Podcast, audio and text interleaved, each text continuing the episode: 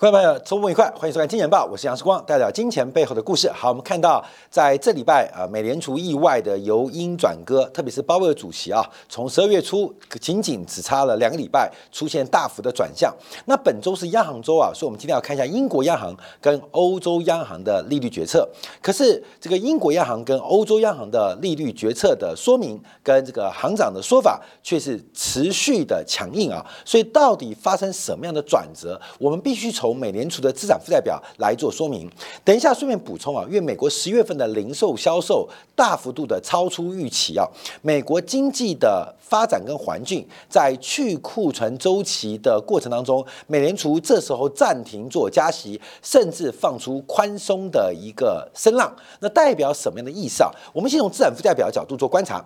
昨天美联储公布了最新一周的资产负债表的一个规模啊，那。呃，在过去这一周啊，这个美联储的资产负债表不仅没有缩表，反而出现了一个反弹了。所以十一月十二月二十四号公布最新的截至呃，这个十五号、十三号，截至十三号的资产负债表是微幅反弹了二十一点八一亿元，来到了七点七四兆的美金。好，但纵观来讲啊，十二月份目前是减码了大概有五百六十五亿。所以我们之前算过，从这个今年的六月份以来，平均平均每个月美联储的缩表是。超过一千一百亿美金的，可是啊，这个缩表的暂停啊，似乎跟鲍威尔的讲法就是相互的呼应啊，所以我们叫做庄家控盘，庄家控盘。现在美国的行情，一个是美联储，一个是财政部，那一边是从需求端控盘，就是美联储；一边是财政部的供给端来控盘。我们指的是国债市场，因为国债市场的利率水平，像昨天十年期国债竟然跌破了百分之四的整数关卡，这形成一个很非常。非常大的泡沫哦，为什么？因为从财政部目前 TGA 账户的余额，其实已经发现了，在整个第四季九十月、十一、十二月，美国财政部的发展安排。完全完全是隐吃卯粮啊，隐吃卯粮，所以整个国债的供给端受到了限制，需求端这边也给了相对的支持，使得市场出现了一个人工美。而这个鲍威尔的转向，相对于英国跟欧洲更为离奇啊。所以我们看一下啊，资产负债表好，总规模是不仅没有减少，而且反弹了二十一亿。那我们先从资产端做观察，那资产端的变化，当然关注的是这个国债的持有啊，在本周减持的国债债。仅仅减少三十点八六亿元，而且大部分是短期国债，这不是减持，这是自然到期。也就是过去这一周，我们可以大胆的说明啊，美联储没有任何主动缩表的欲望跟行为，就是没有任何的缩表动作，任何的减少。基本上是自然让它到期，没有主动的抛售或是调整结构的企图心。那唯一为什么会带动资产不要反弹的是贷款项的增加。那为什么贷款会增加？我们在上礼拜节目当中应该是金铁杆吧提到，因为 BTFP 啊，这个所谓细股银行。引发风暴啊！这个特别的这个定期融资的银行的呃融资计划，因为 BTFP 的融资成本不到五点二，银行或金融存款机构可以从 BTFP 这边借钱，再存回准备金余额，会有大概有二十二个 BP 零点二二百分点的无风险套利，所以。BTFP 啊，这个是特别为系股银行挤兑所针对中小型银行的一个定期融资的紧急流动性安排，现在成为一些中小银行或存款机构的套利工具。套利工具，所以过去啊，这个 BTFP 啊大增，代表流动性紧张。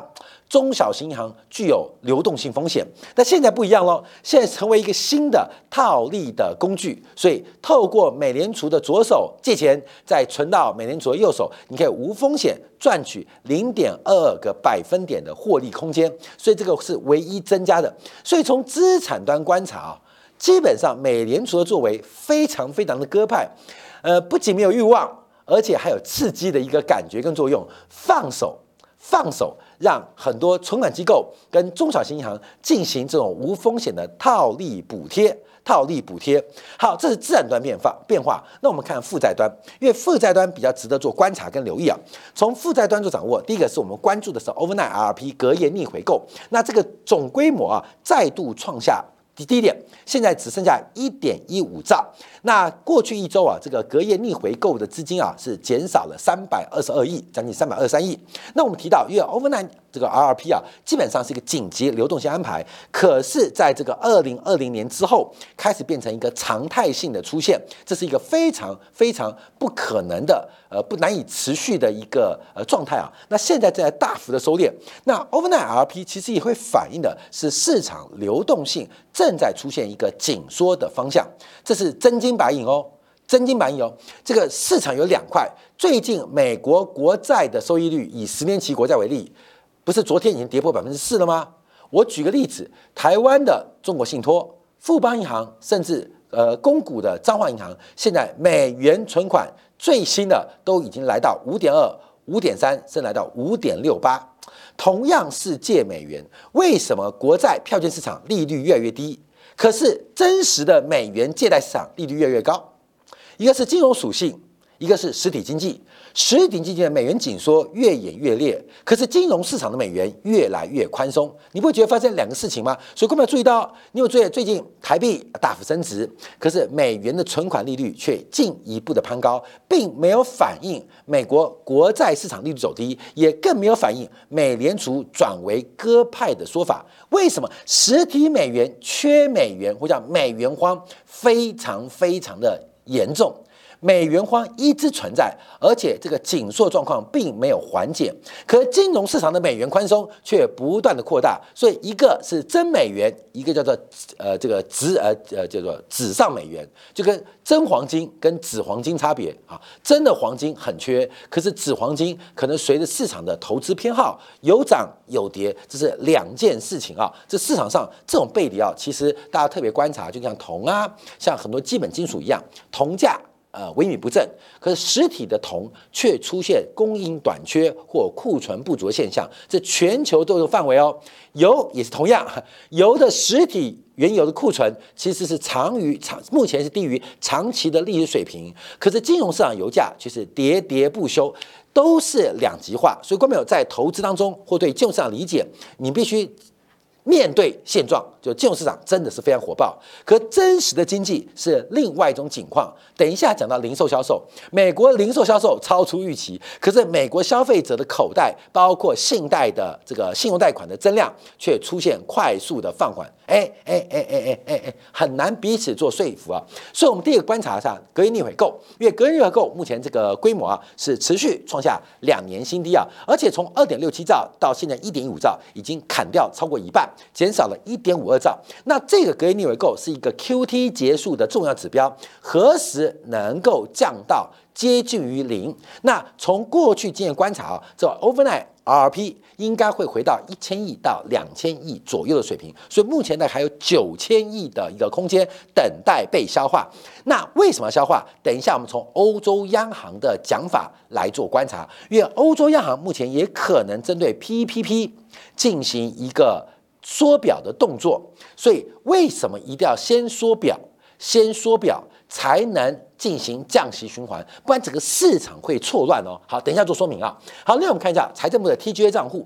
那 TGA 账户啊是创下三个月的一个低点啊，从十月二十五号的八千四百七十七亿，自从叶伦宣布。第四季的发债规模低于预期，光是光是这一个半月时间，整个 TJ 账户已经减少了将近两千亿美金，减少了两千亿美金。所以这个美国赤字，美国有赤字啊，收不呃呃入不敷出啊，有赤字，而且赤字每个月都两千多亿，结果发债的规模还低于赤字的增量，那主要就是来消耗这个目前美国财政部在美联储央行的存款。啊，消耗存款，所以这个存款消耗很快哦。那这个存款安全法一般呢，在年初我们抓，但是四千五百亿美金到五千亿美金，也就是按照这个消化速度，明年第一季的发债计划要重新开始上台面。所以到这边第一个关注啊，需求面，过去美国国债最大的需求、最大的托底买家是美联储，它并没有站在一个负需求的角度，在过去一周，在供给端。美联呃美国财政部的供给是不如预期的，是低于预期的，是低于常态的。所以第一个供给没有那么多，需求没有那么坏，所以价格反弹，利率走低。所以我们才提到这个庄家控盘，大家不得不防啊，这要特别谨慎小心，因为这是不可持续的嘛。只要一旦不可持续，这个行情虽然出现了大幅走高、大幅拉回等等变化，它会有一个均值，会有个常态，等待市场来变化。所以现在叫疯狗疯狗行情啊，这个狗与主人故事，我们。做关注啊，好，另外我们看一下银行准存款准备金余额再度创下新高，来到了三点五六兆啊，来到三点五六兆，所以我们看存款准备金余额在单周暴冲了七百一十亿，所以从资产端并没有看到太大的波动，可是从美联储的负债端，overnight RP 这个紧急流动性安排大幅的缩小，美国财政部存在美联储的。存款金额、存款余额大幅的缩小，另外银行存款准备金余额大幅走高，那答案就出来了嘛？就是市场货币市场包括了这个银行啊财政部的存款往市场的银行进行一个转变，所以单周暴增七百一十亿。那我们就要回头看啊，因为在这一次的记者答问当中有提到 Q T 结束的指标，那。鲍威尔的讲法是，存款准备金余额只要略高于正常水平或充足水平的时候，这个 Q T 就可以减缓变停止啊。那目前观察，因为银行存款准备金余额大概是在二点五兆到三兆左右，就是一个正常水平，所以大概高了，大概也高了，大概五千多亿美金。这其实代表 Q T 的政策并没有结束或放缓的现象。假如一边在做量化紧缩，一边出现市场预期的降息，这是一个非常矛盾的状态哦。这点矛盾，等一下我们从拉加德的讲法来跟大家做说明啊。这是一个非常困难的决定，又要缩表，又要降息，这个基本上在操作的难度会非常高，所以市场目前的定价非常的诡异。好，我们再看一下。这个另外一个背离啊，是货币市场的资金跟银行存款啊，银行的存款规模，从今年的下半年开始出现了非常大的差距。随着短期利率的走高，使得银行吸收存款的能力，或是吸收存款的成本大幅的走高，出现了一个非常大背离。而这个背离到现在为止，开始出现了一些回调跟回撤，所以这也是代表资金正在。回流并不是以银行为主体的美国金融市场，这是一个收缩的过程。好，所以我们从实体经济看到了金融的收缩，可是我们从金融的环境最新公布的是芝加哥美联储就昨天公布的，截至十二月八号，美国国家的金融状况指数再度的宽松。再度的宽松，不管是从风风险指标，还从信用指标，还是杠杆指标，都进一步的进行宽松的扩散，甚至目前宽松指标已经回到了整个降息前的位置。我们上礼拜做这个题目的时候，才提到美国的国家金融状况指数回到了降息，现在已经回到了降息之前，也就是美联储缩表了超过一兆。美联储升息超过五个百分点，对于美国国家金融状况的紧缩作用，到目前为止是完全没有发生作用。过去一年半的努力，对于整个紧缩的状态，现在已经恢复到了紧缩之前的环境。所以这些动作啊都非常诡异。那也代表的明年。美联储面对的物价环境或是政策的转折，值得特别留意。昨天我们花了很多时间，大家复盘，让大家参考历史。Volcker 的担任美联储主席，有高度的相同的历史时空背景。那未来会不会出现相同的路径？这值得特别做关注。所以大家会提到，哎，世光，不要再嘴硬好不好？大家都说要降息，耶。利率都跌破百分之四嘞，美元都拉回嘞，怎么办呐？怎么办？我们提到啊，这个市场上会有个巨大的转折跟失误发生，所以我们一直特别大胆的假设，小心的求证。可从目前所有的求证观察，基本上跟我的大胆假设非常非常的接近，所以我们提醒大家特别做留意啊，特别做留意。有时候啊，对金融市场一些特别的变化。这个大家特别观察，因为所有时空背景一样，所有的人事物环境一样，那做出来的决策前期动作一模一样，那后面的结果就会一模一样，就会一模一样。我再度跟大家强调，在一九八三年到一九八五年，台湾第一首富国泰蔡家破产。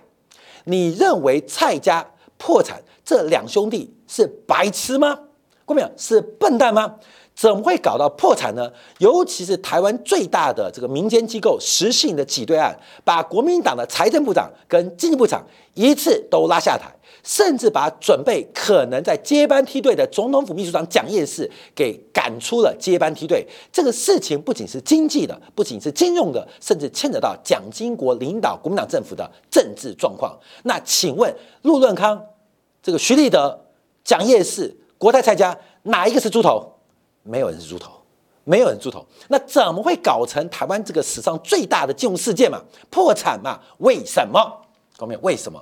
就是一九八零年、一九八一年、一九八二年、一九八三年，美联储的动作让大家全部失误，也让很多企业的信心出现了非常疯狂的措施，也让台湾最好的哎，大家现在都不讲，呃，只讲李国鼎啊啊，只讲李国鼎。那你没有注意到，那经济部长跟财政部长是在干嘛呢？陆润康跟徐立德他们是蠢蛋吗？他们不蠢蛋，都被美国忽悠了。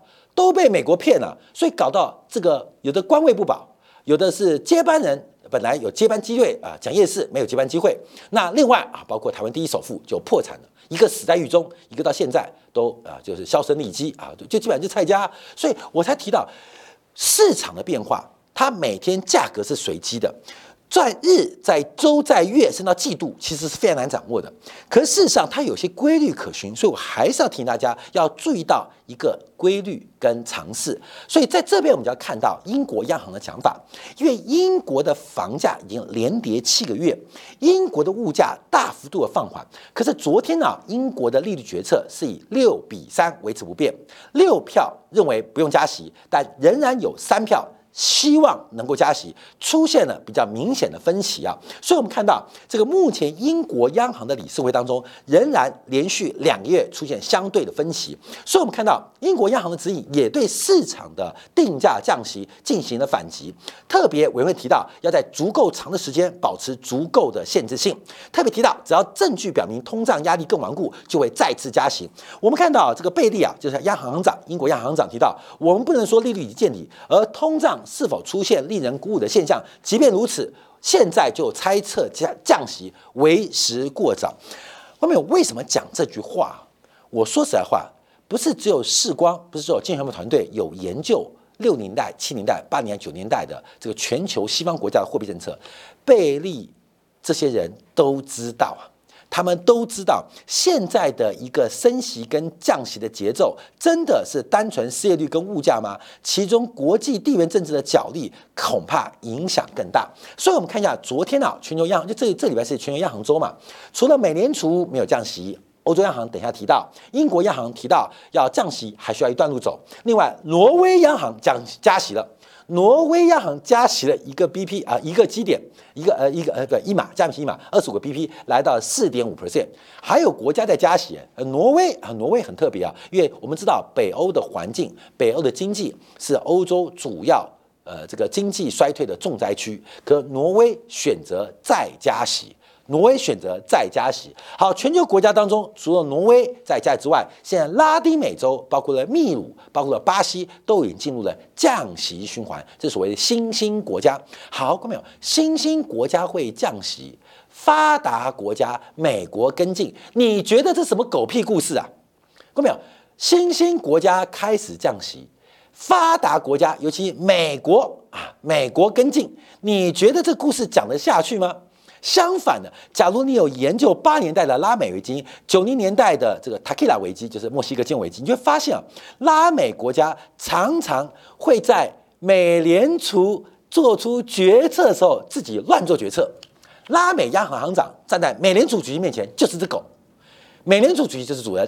这狗啊，一下往左跑，一下往右跑啊，一下去呃骑树，一下去骑别人家的狗，那挡不住，这是狗。所以拉美国家巴西、秘鲁在降息，美联储跟进，你觉得这个写得出来吗？你觉得合理吗？所以这个动作啊，我们要特别做观察。那当然，拉美国家为什么要降息？因为现在的央行利率远远高于当地的消费者物价指数，形成了一个非常严重的限制性范围。也就是我们举例啊，像巴西啊，目前的官方利率是百分之十一点七五，可是消费者物价年增率只有百分之四点七，也就是官方利率是消费者物价指数的两倍以上。那当然啊，这个不降息不行，之前升息升过头了，所以现在就开始进行一个均值回归的修复，不然实质利率 高达百分之七，这个对拉丁美洲经济体啊是没办法负荷的。好，我们再看欧洲，欧洲央行，那欧洲央行的动作我们要特别关注哦，因为在这一次啊。呃，也提到第一个，他们希望在足够长时间维持这个关键利率在这个高位，为实现通货膨胀降到目标水平做出贡献。那本次会议没有，根本没有讨论任何降息空间，而降息的时间点将晚于金融上当前的预测啊。当前就是欧洲央行拉加的讲法。好，我们要看这个重点，因为其实欧洲央行在这几次会议都有提到了所谓的 QT。事实上，欧洲央行现在缩表动作一直在进行当中。第一个，欧洲央行资产负债表来自于三。大的一个购买计划，包括了早期的资产购买计划，包括了这个定向的融资 T R T L T R O，还有因为疫情所以特殊的 P E P P 的三大计划。那因为资产购买计划是整个叫做底层资产，所以这一块的缩表规模影响不大。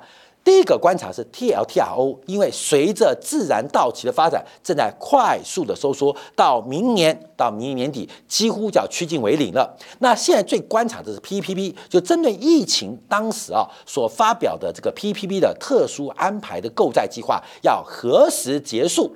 这就是欧洲央行的关注哦。好，观众朋友就要讲到结论喽。欧洲央行其直接表达，在缩表没有完成之前就进行降息。会给市场非常错误的讯号，导致紊乱的风险。你一边把钱收回来，一边做降息，这是什么鬼啊？各位没有做不到啊！所以美联储的缩表没有将接近尾声之前，就开始启动降息循环，将会给市场带来非常大的灾难哦。这会给市场带来非常混乱的信号。从欧洲央行的担忧，去看到美联储面对的处境。可是，在昨天，鲍尔只字不提。只字不理，只单纯从鹰派变成鸽派，提到了降息的一个声音。这个庄家坐庄的行情，配合美国股市高角度的喷出，这个背后的变化，我们就特别要提升呃呃提防跟谨慎做留意。所以休息一下，我们在订阅版的经典部分，我们再分析一下美国最新公布的零售销售。因为美国十月份的零售销售意外的大幅超出预期，那零售销售大幅超出预期，会直接使得。美国十月份的库存数据大幅度的下滑，使得去库存周期进行加快。美国的库存补库周期何时的发动？